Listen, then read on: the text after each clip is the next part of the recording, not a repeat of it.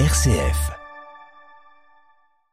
Ce mois-ci, c'est une plante calmante, apaisante, bien connue pour ses infusions, mais pas seulement, que nous allons découvrir.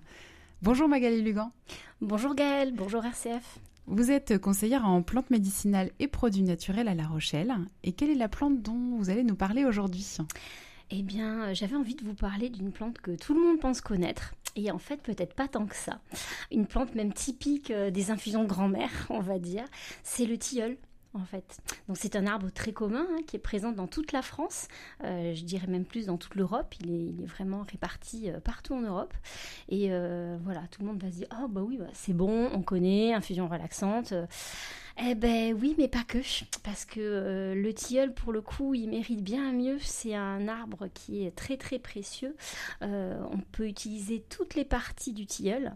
Euh, et j'avais envie bah, de vous parler justement de, ces trésors à côté desquels on passe en pensant tout connaître. on va des fois chercher des choses à l'autre bout du monde, et en fait, on se rend pas compte que juste à côté, bah, il y a des choses super.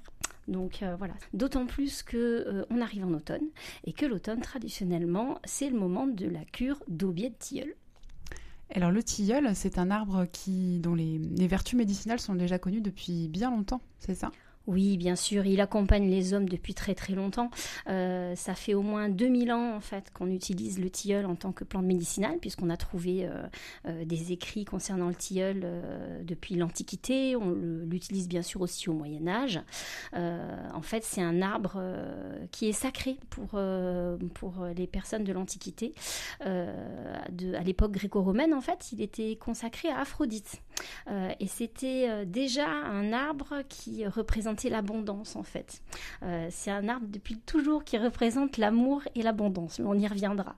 Euh, après, il a été aussi très présent ben, pour le coup euh, dans tout ce qui était symbolisme catholique, parce qu'il représente le cœur, ces, feuilles en fait ont une forme qu'on appelle une forme cordée, c'est-à-dire une forme en forme de cœur. Et donc il représente le Sacré-Cœur et on le retrouvait très souvent dans les vitraux ou les sculptures des bâtisseurs de cathédrales. Voilà. Euh, c'est aussi un arbre en fait qu'on utilise de tout temps euh, pour plein d'activités humaines en fait, que ce soit euh, la cuisine, l'artisanat, le côté médicinal bien sûr, mais en fait je vous parlais la dernière fois de l'ortie et des fibres d'ortie dont on faisait des vêtements, mais le tilleul aussi en fait est une plante qu'on a utilisée pour ses fibres il y a très longtemps, parce qu'en fait c'est une écorce qui est dotée de fibres très longues et donc on l'a beaucoup utilisée. C'est l'écorce dont on se sert. Ouais, tout à fait, c'est l'écorce. On l'a utilisé lui pas trop pour faire des vêtements, mais plutôt pour faire euh, des cordages. On l'utilise en vannerie aussi euh, beaucoup au Moyen Âge et pour faire des cordes notamment dans les pays de l'Est de l'Europe. Et euh, c'est pour ça qu'un de ses surnoms, c'est aussi l'arbre à cordes. Et c'est l'arbre qui tisse du lien. Et notamment l'arbre qui tisse du lien social. C'est un arbre qu'on retrouvait sur toutes les places de village, euh, sous lequel on célébrait euh, les mariages au Moyen Âge. On le plantait aussi près des hôpitaux et le long des routes. Et pour le coup, euh, les tilleuls qui étaient plantés le long des routes, leur récolte était réservée pour les hospices en fait. Voilà, leur, production n'avait pas le droit, tout, le monde, ne pouvait pas, se servir. Voilà, ne pouvait pas se servir. le don des, des tilleuls allait aux hospices à cette époque-là. Donc c'est aussi un arbre en fait qui pour les Celtes et les Germains était un symbole de vérité et de justice parce qu'ils considéraient qu'en fait euh, le parfum du tilleul euh, allait euh, calmer les esprits et chauffer et du coup était propice à la conciliation des parties. Donc en général, c'était l'arbre de justice sous lequel on pouvait rendre, rendre les jugements. Voilà, donc c'est vraiment un arbre qui a tout le temps accompagné les hommes et, et, permis de tisser du lien. Et d'ailleurs, c'est aussi pour ça que c'était considéré comme l'arbre de la liberté. Et à la Révolution française, c'est pour ça qu'on a planté 60 000 tilleuls dans les 60 000 communes françaises à l'époque. Voilà. Il y avait un tilleul dans chaque commune en France pour souligner qu'on était tous rassemblés, tous ensemble. Le lien était tissé. Sur les places, dans les écoles aussi, c'est vrai qu'on le retrouve souvent dans les cours d'école. Tout à fait. Et puis tout est bon dans le tilleul. Comme je vous disais, c'est un, un, arbre dont on va utiliser euh, les, différentes parties au niveau médicinal, mais on l'utilise aussi en cuisine, on l'utilise aussi pour faire de la sculpture. C'est un bois qui se sculpte très bien. Euh, c'est un bois aussi, quand on le carbonise, euh, son charbon, c'est ça qui donne les fusains des dessinateurs. Donc voilà, vraiment. Il a mille propriétés. Il a mille propriétés. C'est pour ça, des tilleul, une infusion Ouais, mais pas que. Si on fait un petit peu de, botanique, Magali Lugan, il y a une signification particulière sur le nom du tilleul? Oui, bien sûr. Tilia, en fait, ça veut dire ailé. Euh, parce qu'en fait, euh, si vous connaissez un petit peu le tilleul, euh, on ne parle pas des fleurs de tilleul uniquement. En fait, les fleurs sont réunies en inflorescence. Il y a 4 à 10 fleurs, toutes petites, qui sont réunies. Et à la base de ces fleurs, vous avez ce qu'on appelle une bractée. C'est une feuille en forme d'aile, en fait. et donc, ce nom, cette bractée, en fait, a donné le nom de la famille, puisque le, le tilleul fait partie de la famille des tiliacées, qui veut dire aile. Parce que, en fait, trop souvent, on se dit que euh, les arbres, euh, enfin, les végétaux sont immobiles, hein, n'est-ce pas euh, Et nous, on est mobiles. Ben ouais, mais en fait, les végétaux immobiles, mine de rien, ils ont trouvé plein de solutions pour s'éparpiller et gagner du terrain, notamment par la dispersion de leurs graines. Alors, ils ont tous trouvé des techniques différentes et le tilleul fait partie euh, des arbres qui ont trouvé comme moyen de diffusion euh, de passer par le vent. Voilà, on parle d'anémodiffusion. Euh, et en fait, les petites bractées vont permettre effectivement aux graines de se déposer très loin de la plante mère et comme ça, petit à petit, de gagner du terrain. Vous allez gagner alors ça se compte en mètres ou en kilomètres hein, sur la vie d'un arbre, mais c'est ça qui leur permet de s'adapter au changement climatique c'est là où on voit que bah, dans la période actuelle, ça peut être compliqué parce que si euh, l'arbre en fait euh, arrive à se déplacer, enfin voilà, arrive à déplacer sa descendance euh, d'assez sur une assez longue distance en fait, il va pouvoir trouver des conditions plus favorables à son développement et échapper à des, changements météorologiques qui lui seraient fatals. Et bah, s'il se déplace pas assez vite, bah, là par contre l'espèce est en danger. Donc, petite chose à, voilà, à réfléchir quand on pense au changement climatique, effectivement. Mais ils ne sont pas immobiles. Voilà. Alors, les tilleuls se déplacent. Est-ce qu'il y a différentes espèces de tilleuls? Oui, en Europe, on trouve différentes espèces. Alors, euh, le tilleul cordata, ce fameux tilleul avec, euh, voilà, avec la feuille en forme de cœur, qui est le plus utilisé. Il y a aussi le tilleul d'Europe, le tilleul à grande feuille, le tilleul argenté. Euh, mais alors, globalement, aucun problème. Quel que soit le ciel que vous trouvez, pas d'angoisse. Ils sont tous comestibles, ils ont tous des propriétés très voisines, vous pouvez tous les utiliser. Il n'y a pas de toxicité spécifique à une certaine espèce Aucune toxicité sur le tilleul, c'est ça qui est merveilleux. Alors après, il y en a qui seront plus ou moins agréables. Par exemple, le tilleul cordata, on l'aime bien parce que si vous faites une, enfin, si vous utilisez les feuilles, par exemple, ce sont des feuilles qui n'ont pas de poils et leur goût va être légèrement sucré. Ça va être nettement plus agréable que euh, des, une infusion de feuilles de tilleul à grande feuille, par exemple. Vous allez avoir des petits poils pas forcément hyper agréables, mais aucun problème, vous pouvez tous les utiliser. Un tilleul, c'est un arbre qui, euh, par ailleurs, vit très longtemps. Oui, c'est un des arbres en Europe, en fait, qui a la plus longue vie. Il peut vivre en général autour de 500-600 euh, ans, mais il peut vivre jusqu'à 1000 ans en fait. Euh, c'est un arbre qui aime les sols profonds, qui aime l'humidité, qui aime être à la semi-ombre. C'est un arbre plutôt solitaire. Et d'ailleurs, ben, on va le voir sur le plan médicinal aussi, c'est un arbre qui gagne à être utilisé seul en fait, et pas forcément en mélange avec d'autres plantes alors que souvent on dit que l'arboristerie c'est l'art du mélange. Mais euh, personnellement, j'aime à penser que euh, euh, c'est un arbre qui est bien qu'on l'admire et qu'on qu'on prenne, euh, qu'on fasse attention à lui euh, pour ce qu'il est tout seul. Vous pouvez bien sûr l'utiliser avec d'autres plantes, mais il ne vous donnera jamais aussi bien que si vous prenez le temps de vous occuper uniquement de lui et euh, de travailler avec lui tout seul. Voilà. c'est un arbre très grand qui, qui peut mesurer jusqu'à 40 mètres de haut et surtout, il faut savoir, là où il est magnifique, et pareil sur le plan médicinal, c'est des choses qui sont faciles à se rappeler parce que du coup, ça permet de se dire qu'est-ce que je peux faire avec le tilleul et quand vous pensez à ce qu'il est, la manière dont il vit, comment il réagit, eh ben c'est ça qui va vous orienter sur ce que vous allez rechercher comme effet. C'est un arbre qui est extrêmement résilient en fait. J'allais dire il survit à tout, mais c'est un petit peu ça. Il a une grande capacité de régénération.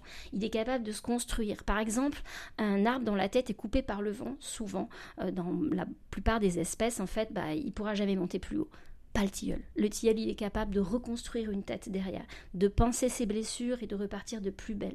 Donc c'est vraiment un arbre qui est un arbre de vie, de guérison. Voilà. Euh, il est plus résilient que le chêne en fait. C'est vraiment une merveille de la nature, euh, sans compter que bah, il embaume merveilleusement, euh, même si sa floraison est très courte, hein, elle dure en moyenne deux semaines, donc il ne faut pas la rater. Euh, et alors, s'il y a une, chose quand même qui est facile à, repérer, un petit, euh, une petite anecdote, si vous voyez un tilleul euh, dont l'écorce est lisse, vous pouvez savoir que c'est un tilleul qui est relativement jeune, qui doit avoir moins d'une trentaine d'années, parce qu'en fait, son écorce est lisse jusqu'à la trentaine, et après, progressivement, elle se craquelle. Voilà. Donc ça permet de le dater approximativement. Déjà, ça vous permet de savoir un minimum si c'est un tout jeune tilleul ou si ça commence à être un vénérable. Magali Lugan, vous l'avez dit, dans le tilleul, tout est utile, tout peut être consommé. Euh, comment on va le récolter, ce tilleul? Alors, comme toujours, il y a des moments en fait pour la cueillette. Si vous avez la chance d'avoir un tilleul dans votre jardin ou un tilleul pas loin, vous pouvez tout utiliser les feuilles, les fleurs, l'aubier, les bourgeons.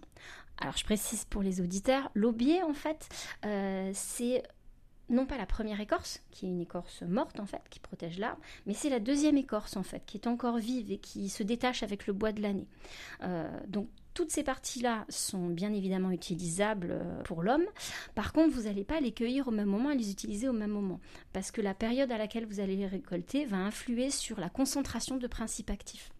Donc par exemple, les bourgeons, en toute logique, on va les récolter au tout début du printemps, quand ils commencent juste à s'ouvrir. C'est là où vraiment la concentration est maximale. Et le bourgeon, comme c'est une partie, euh, ça contient en fait toutes les parties de la plante en devenir, donc c'est extrêmement puissant. Euh, les feuilles, elles aussi, sont très intéressantes. Souvent, quand on pense au tilleul, on se dit, bah oui, infusion de fleurs, de bractées, on pense qu'à ça. Mais les feuilles, en fait, sont hyper intéressantes, elles aussi. Et elles, elles se récoltent entre avril et juillet euh, sans leur pétiole, c'est-à-dire sans la petite euh, queue qui euh, les rattache à la branche. Voilà. On les enlève.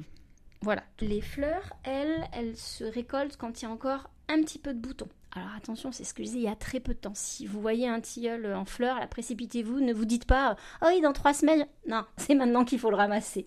Donc on n'attend pas que ce soit complètement ouvert? Non, il vaut mieux attendre. Alors, bien sûr, elles sont jamais toutes ouvertes au même moment, mais il faut qu'il y ait encore des boutons floraux non ouverts. Au moins 20-30%, c'est bien. Euh, les fruits, eux, alors ce sont des petites graines rondes qu'il ne faut pas confondre avec les boutons floraux. Euh, elles se récoltent beaucoup plus tard. Euh, enfin, ce sont des graines qui se récoltent entre septembre et novembre en général. Et l'aubier dont je vous parlais tout à l'heure, il se récolte au début du printemps quand la sève commence à monter. Alors, n'allez pas couper euh, une branche ou euh, détruire euh, un tronc de tilleul juste pour récolter son aubier, hein, s'il vous plaît, soyez respectueux, le pauvre. Sinon, il vivra pas jusqu'à 1000 ans.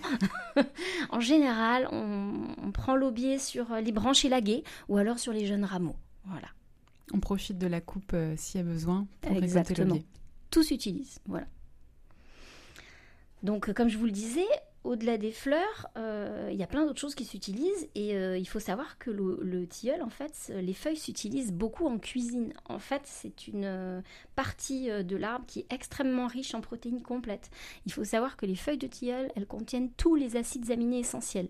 Les acides aminés essentiels, en fait, c'est des protéines dont a besoin notre organisme et qui ne sont pas synthétisables par le corps humain. Donc, on a à tout prix besoin de l'avoir dans notre alimentation. Eh ben, les feuilles de tilleul contiennent tous les acides aminés essentiels. Donc, c'est un grand grand pouvoir nutritif. Et en plus de ça, euh, elles, ont, elles contiennent très peu de glucides. Et malgré ça, elles ont un goût très doux, parce que c'est une plante qui contient euh, des molécules chimiques qu'on appelle des mucilages, qui ont un grand pouvoir adoucissant et euh, qui ont un goût très légèrement sucré. Donc du coup, c'est hyper agréable.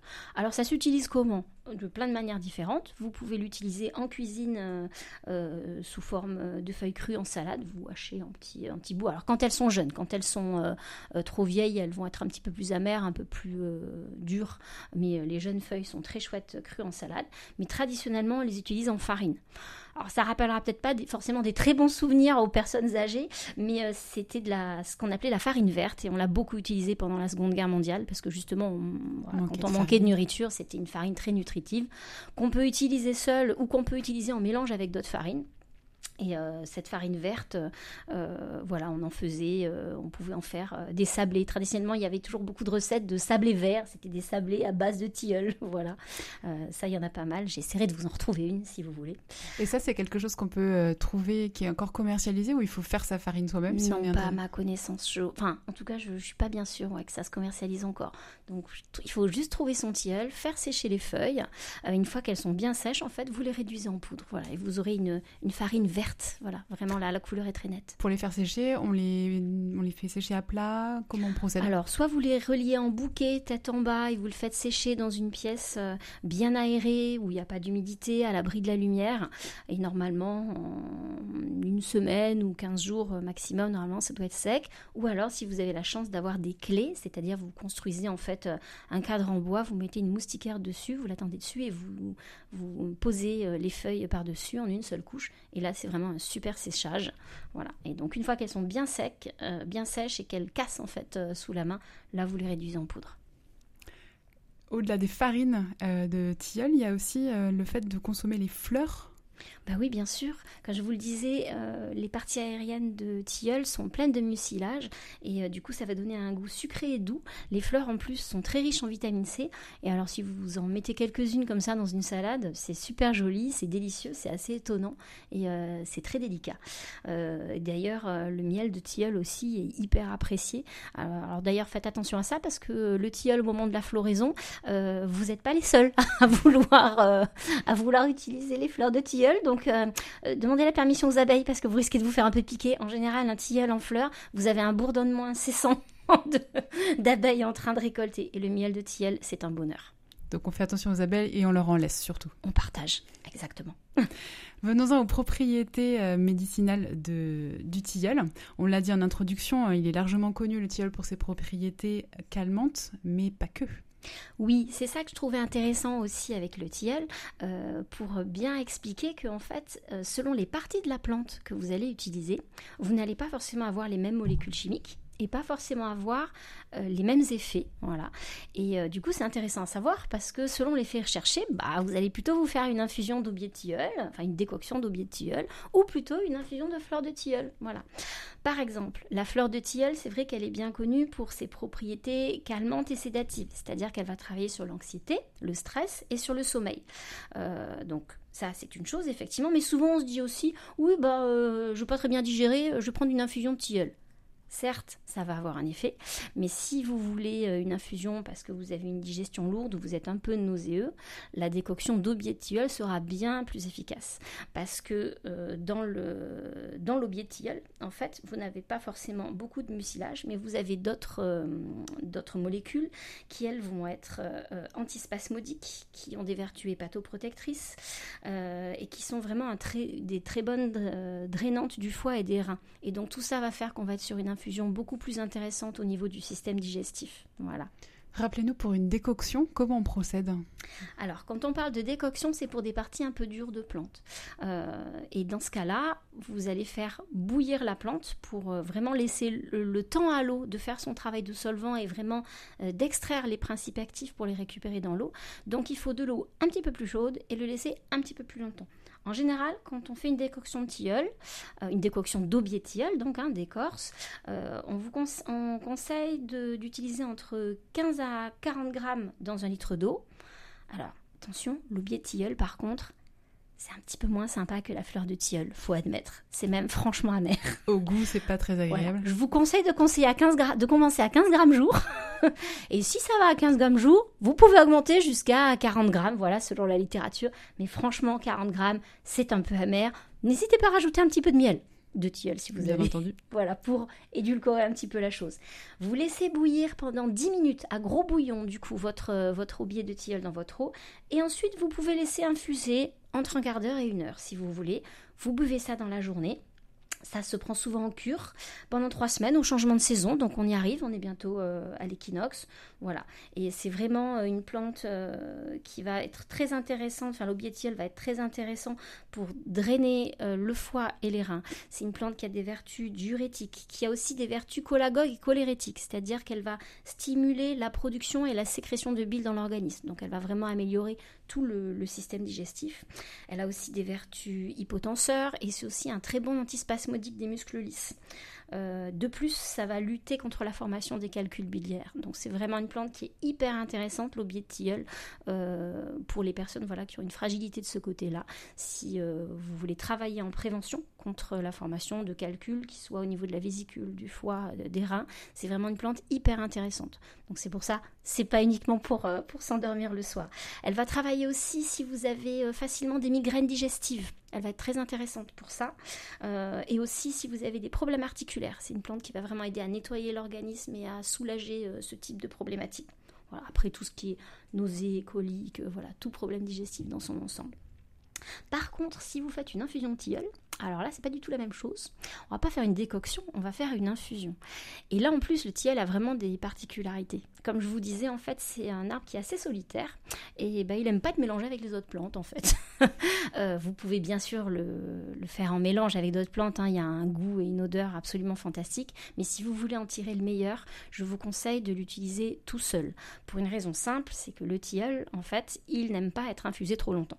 La plupart des plantes en infusion, vous les infusez autour d'une dizaine de minutes si vous voulez avoir une bonne concentration en principe actif. Eh ben, le c'est l'inverse. Il faut l'infuser 2 à 3 minutes maximum, sinon derrière, la chaleur et le, mm. temps d'infusion vont au contraire détruire les principes actifs.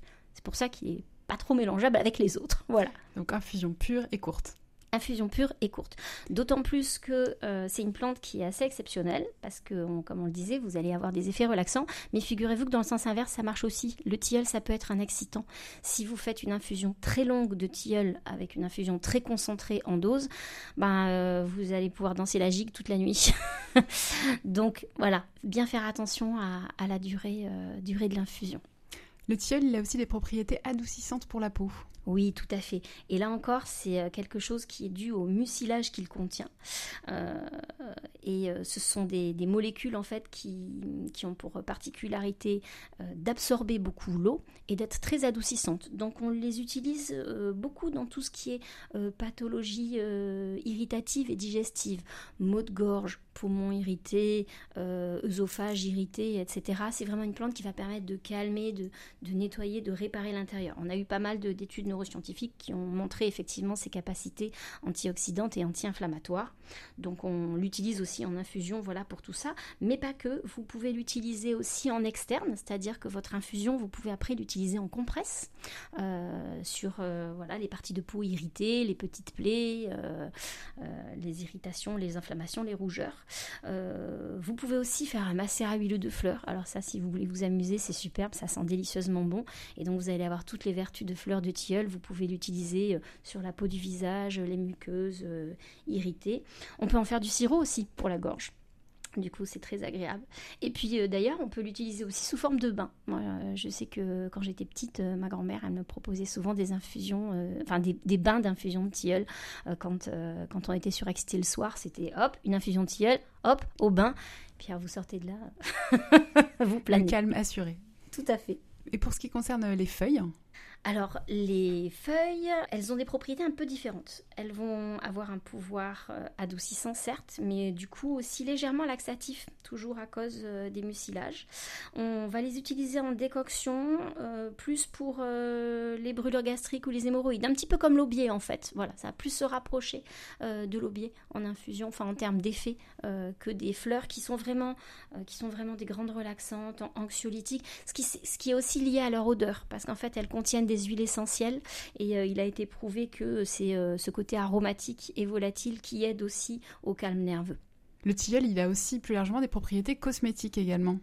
Bien oui, euh, nos grands-mères utilisaient souvent des lotions à base de fleurs de tilleul pour euh, la peau, alors les peaux enflammées, les peaux ridées, tout ce que vous voulez. C'est vrai qu'avec ses propriétés adoucissantes, euh, forcément, c'était très apprécié. Vous avez l'effet effectivement floral qui était très agréable et il y a aussi de nombreuses études qui ont prouvé que les fleurs de tilleul avaient un gros effet antioxydant, donc c'était très bon pour la régénération de la peau.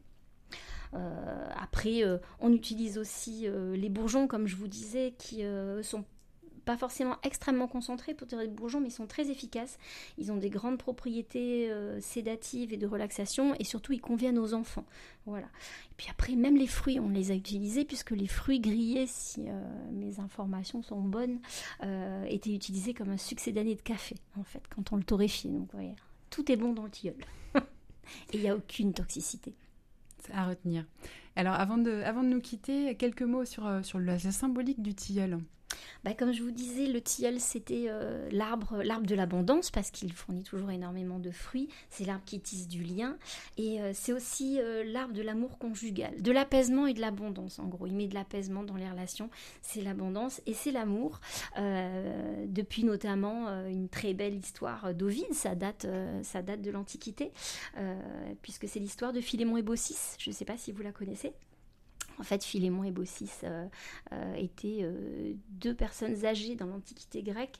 Et un jour, Zeus et Hermès se baladaient sur la terre, déguisés en humains, comme ils avaient l'habitude de le faire.